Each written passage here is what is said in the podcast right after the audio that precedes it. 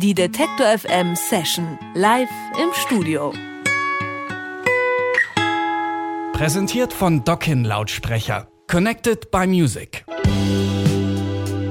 Die Indie-Band Some Sprouts kommt zwar aus Regensburg, klingt aber mehr nach britischer Küste als nach Oberpfalz.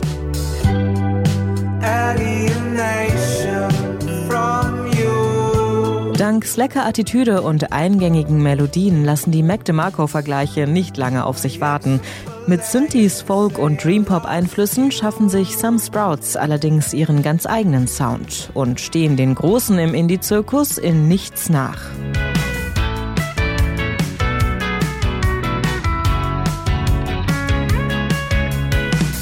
Some Sprouts klingen dermaßen international, dass sie schon bei We Are Scientists und Albert Hammond Jr. im Vorprogramm spielen durften. Aktuell touren sie mit ihrer neuen EP durch Deutschland. Und bevor es wieder auf die Bühnen geht, sind sie bei uns zu Gast. Willkommen im Detektor FM Studio Some Sprouts.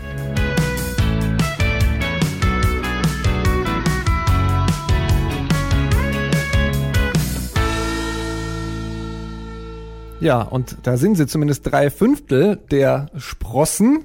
Hallo, hallo, hallo Joshua, hallo Alec, hallo Jakob. Hey. Hallo. Was hat das eigentlich mit den, mit den Sprossen auf sich? Ich kenne nur Brussels Sprouts. Welche äh, Sprossengewächse sind in Regensburg besonders beliebt? Asiasprossen natürlich. die bekannten Regensburger Asiasprossen. Ähm, die Sprossen sind, ja, sind eher so als Metapher gemeint für, für unsere Musik oder unsere Melodien. Nicht für das junge Gemüse, das ihr seid noch. Nee. Ja, am Anfang, ja, schon. Am Anfang schon. Ich glaube, so die das erste, erste ein, zwei Jahre auf jeden Fall konnte man auch, oder wir sind auch immer noch kleine Sprossen. Ja, die Bedeutung wandelt sich irgendwie immer. Ja, genau. Uns. Auf einmal hatten wir halt dann einen 32-jährigen Schlagzeuger. da da ging es nicht mehr so gut. Genau. Ähm, das ist dann der Rosenkohl unter, ja. unter den Sprossen. ja, genau. Ähm, ihr habt euer erstes Konzert in Großbritannien gespielt kürzlich. Wie war's? Ja mega verrückt. Also natürlich für uns erstmal heftig, halt das, weil wir auf, äh, auf Englisch die Texte schreiben, halt vor englischem Publikum zu spielen. Und da war man halt schon so ein bisschen unsicher auch, wie das, die das verstehen, weil man das natürlich nicht weiß, ob das halt kompletter Nonsens ist, den man so schreibt, irgendwie auf Englisch. Hat keiner eure Grammatik korrigiert? Nee, ähm, zum Glück nicht. Oder vielleicht hat sich niemand getraut, aber, aber es war richtig eine schöne Erfahrung und ähm, waren auch richtig viele Leute da, die schon irgendwie unsere Texte konnten und es war schon sehr verrückt. Ihr seid ja auch eine internationale Band, zumindest habt ihr einen Portugiesen in der Band, Miguel. Wie, wie hat es einen Portugiesen nach äh, Regensburg verschlagen? Das fragt er sich auch manchmal, glaube ich. Ich glaube, es, es, war tatsächlich die Liebe, oder? Ja, es war damals die Liebe und dann ist er da geblieben. Und jetzt ist es wieder die Liebe. Jetzt, jetzt ist es wieder die Liebe für die Musik. Ja, euer Sound, das haben wir ja eben auch schon kurz angesprochen, der wird gerne mal verglichen mit so Indie-Größen, Kack Motherfucker, Mac DeMarco oder die Shins fallen da. Ähm, ist das okay für euch, mit denen verglichen zu werden oder macht einem das auch Druck?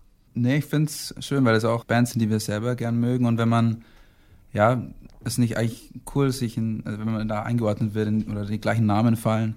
Ich finde nicht, dass es Druck macht eigentlich, weil wir machen ja trotzdem unser eigenes Ding. Es ist vielleicht nur das für andere greifbarer ist, wo wir irgendwie einzuordnen sind.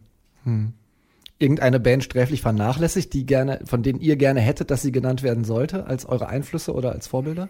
Also das, das ist total schwierig, weil so die Bands, die man am meisten feiert, würde man sich ja nie so in eine Reihe nennen. Also mhm. weil man da halt, also selbst, also wenn jemand sagt, wir klingen wie Mac DeMarco, dann finde ich das ultra schön, aber ich würde nie sagen, ja, wir klingen so, weil das halt einfach so weiß nicht, so Vorbilder sind für uns und dann, weiß nicht, ordnet, ordnet man sich selber nicht so in die Reihe ein, deswegen das Gefühl, dass es ein bisschen anmaßend ist, oder was? Ja, genau, ja. Okay. Ja, aber über die äh, internationalen Größen, mit denen ihr auch schon gespielt habt, äh, wollen wir uns gleich noch ein bisschen unterhalten. Aber wir hören erstmal einen Song von euch. Welcher ist es? She Longs for You, unsere alte Single in Akustikversion mit Drum Machine, das erste Mal so ausprobiert. Viel Spaß. Un, dos, tres, cuatro.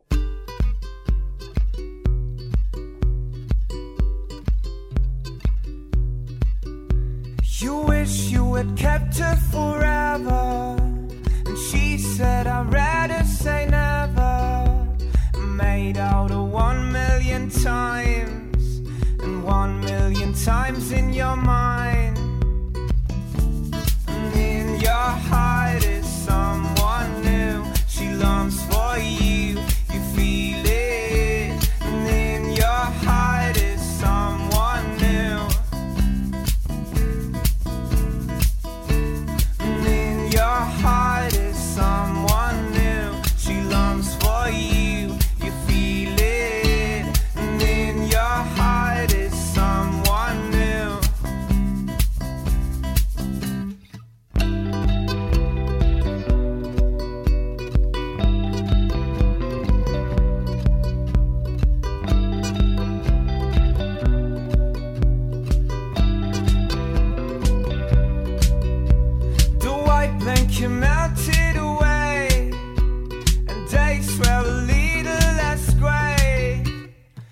Feelings washing like the tide. And watering your desert inside. And in your heart is someone new. She longs for you.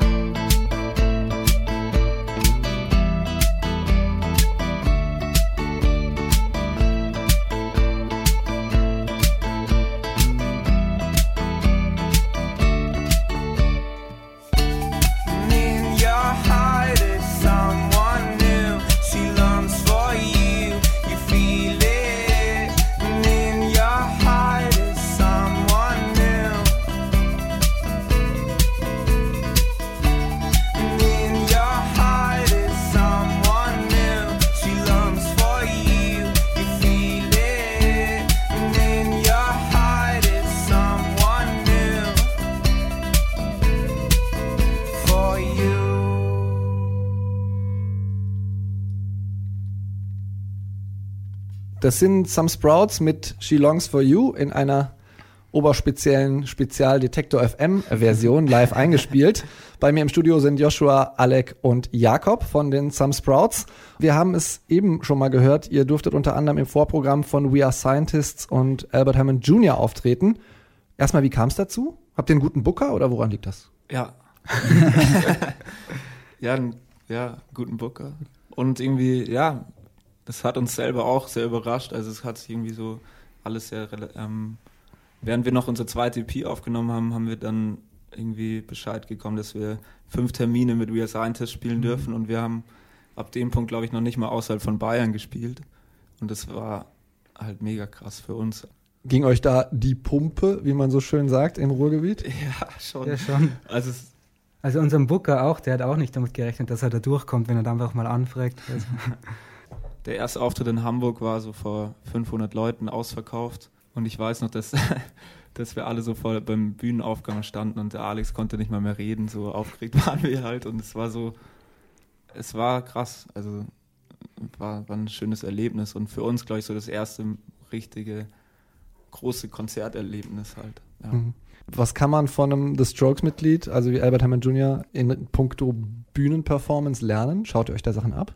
Ja, also man schaut sich da schon viel ab und versucht sich das halt so irgendwie ein bisschen zu übersetzen auf, auf den eigenen Charakter irgendwie. Und ähm, das ist natürlich, ja, jemand wie Albert Hammond Jr. Eine, einfach eine krasse Ausstrahlung, krasse Charismatik und ähm, auch wie mit den Fans umgegangen wird und so. Und da versuchen wir halt auf unsere kleine Art gewisse Dinge umzusetzen, ja. Sich abzuschauen. Mhm. Hm.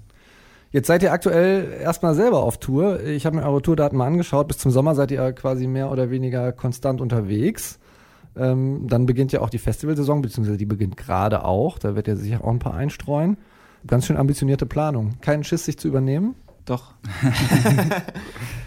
ja, es ist für uns halt die, die erste große Tour, deswegen ist es noch schwer einzuschätzen. Gerade läuft es sehr gut einfach und ist, Ja, ähm, es- man ist so im Flow drin und klar, unsere, unser Studium hängt ein bisschen nach vielleicht, aber Es droht noch keine Zwangsexmatrikulation. ich habe schon lange nicht mehr in meine Uni-Mails geschaut. Ich weiß nicht, was da drin ist. Exmatrikuliert.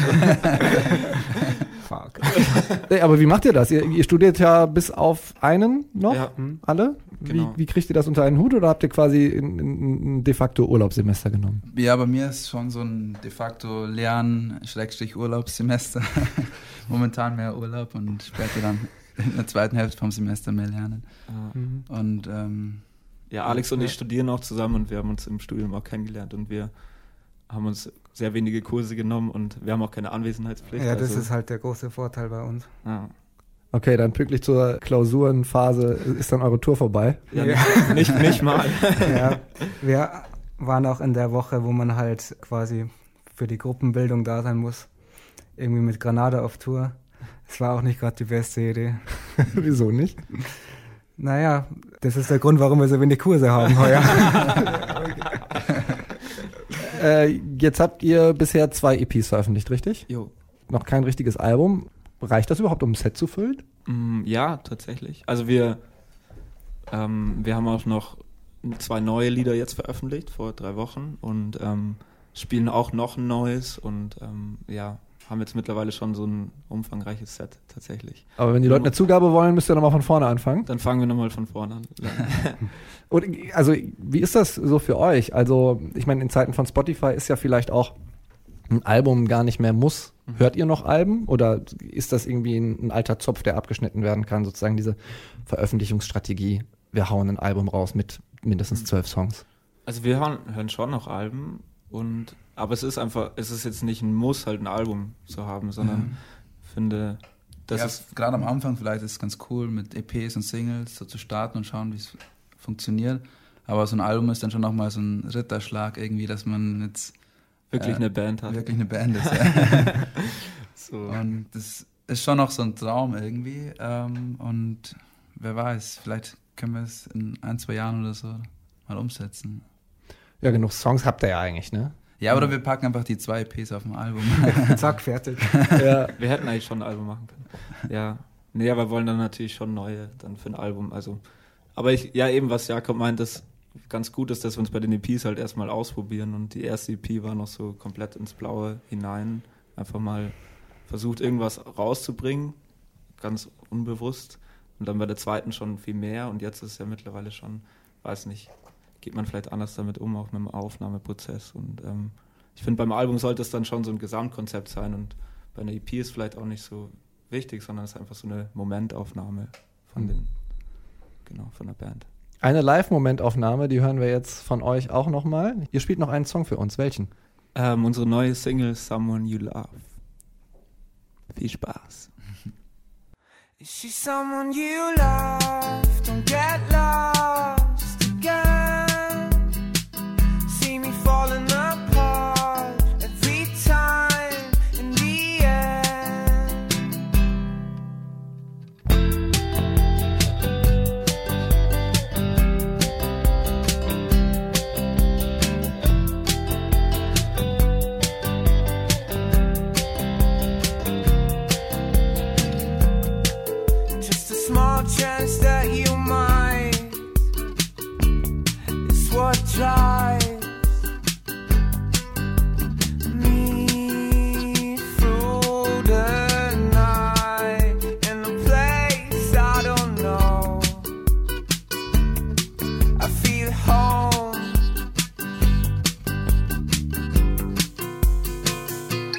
someone you lost?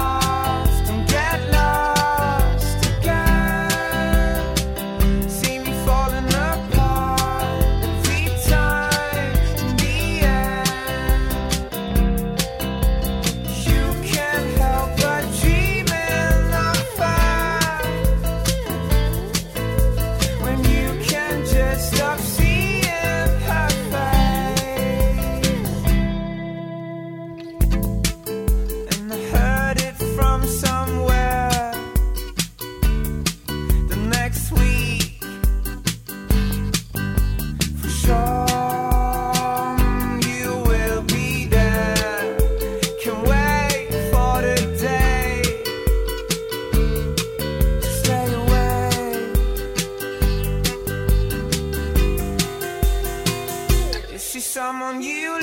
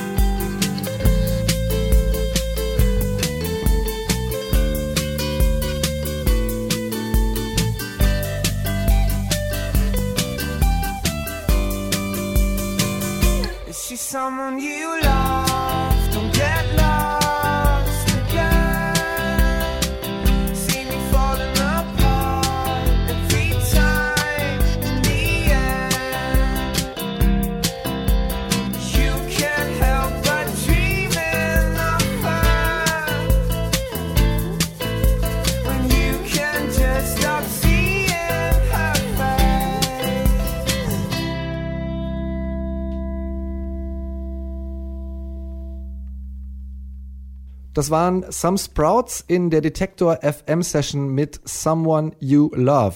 Alle Konzerte und sie spielen wirklich eine Menge, die findet ihr auf Detektor FM. Außerdem gibt's da die Session zum Nachhören und Nachsehen. Ich sage vielen Dank, Some Sprouts, für euren Besuch. Vielen Dank für die Einladung. Vielen Dank. Danke, danke. Tschüss. Ciao. Tschüss. Die Detektor FM Session live im Studio. Präsentiert von Dockin Lautsprecher. Connected by Music.